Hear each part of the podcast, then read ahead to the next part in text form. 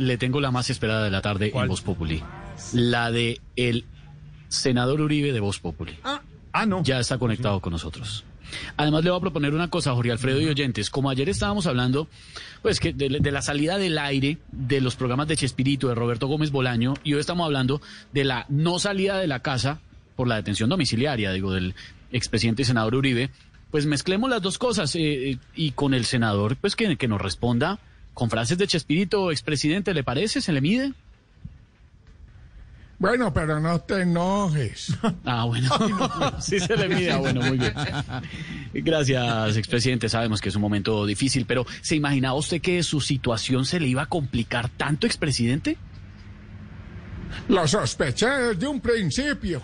Uy, pues claro. ¿no? Pero, ¿qué, va a decir de- donde se llegue a comprobar que sí incurrió en, en soborno, en fraude procesal? Fue sin querer queriendo.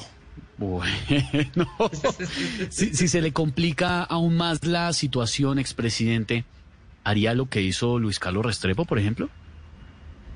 Eso, eso, eso. Uy, ¿y qué puede decir de, de esos que hoy están celebrando su detención, expresidente? Se aprovechan de mi nobleza. No, pues me imagino. Eh, eh, tenemos otras preguntas también que tienen que ver con el caso. ¿Por qué contrató al abogado Cadena? Se me chispoteó. Sí, un poquito, pero ¿por, qué cree que hay tantas investigaciones en su contra?